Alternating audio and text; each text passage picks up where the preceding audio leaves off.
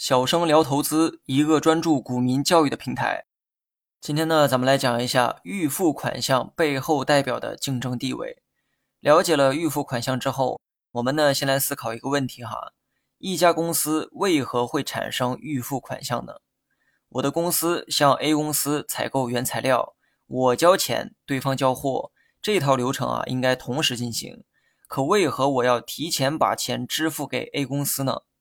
如果你对应收账款的形成原理啊还有印象，那么预付款项也能做到举一反三。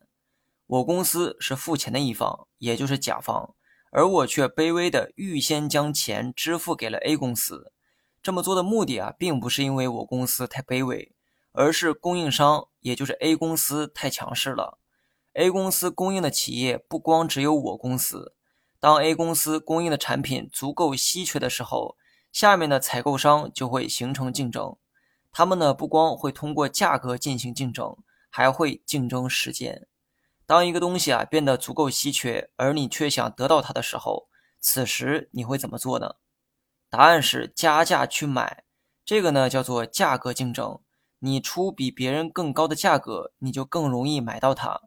当然，这个时候商品的价格也会上涨。假设这个商品比想象的还要稀缺。即便说你加价也很难买到，这个时候你又会怎么办呢？答案是竞争时间。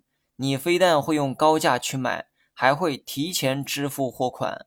这么做就等同于提前锁定了货物的拥有权。那么供应商呢？当然很愿意看到这个场景哈。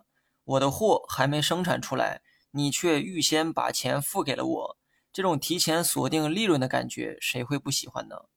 供应商提前锁定的是利润，也就是钱，而你提前锁定的是货物。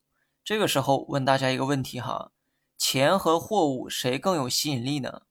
答案当然是钱，毕竟钱是一切资产的最终形态，所有人喜欢的永远都是钱。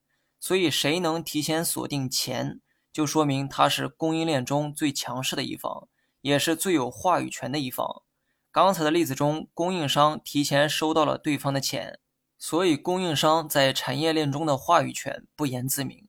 而提前付钱的一方，也就是锁定货物的那一方，属于是弱势的一方。所以，当你看到一家公司的预付款项不断增长的时候，这不仅说明公司有扩大生产的想法，也代表公司承担了更多的风险。因为预付款项过多，意味着公司手里的现金流会比较吃紧。你把钱提前支付给了上游的供应商，你手里的这个钱自然就会变少。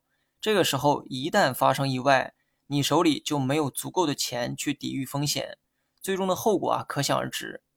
另外，钱虽然提前花出去了，但货却还没有收到，这也会影响你公司的生产进程。如果对方迟迟无法交货，没有原材料的情况下，你也就无法按时进行生产。这就会影响你公司的赚钱速度，所以预付款项过多的公司需要引起你的重视哈，因为它很可能会存在以上这些风险。这个时候有人该提问了：预付款项多高才算高呢？有没有参照物呢？关于这点啊，咱们下期再聊。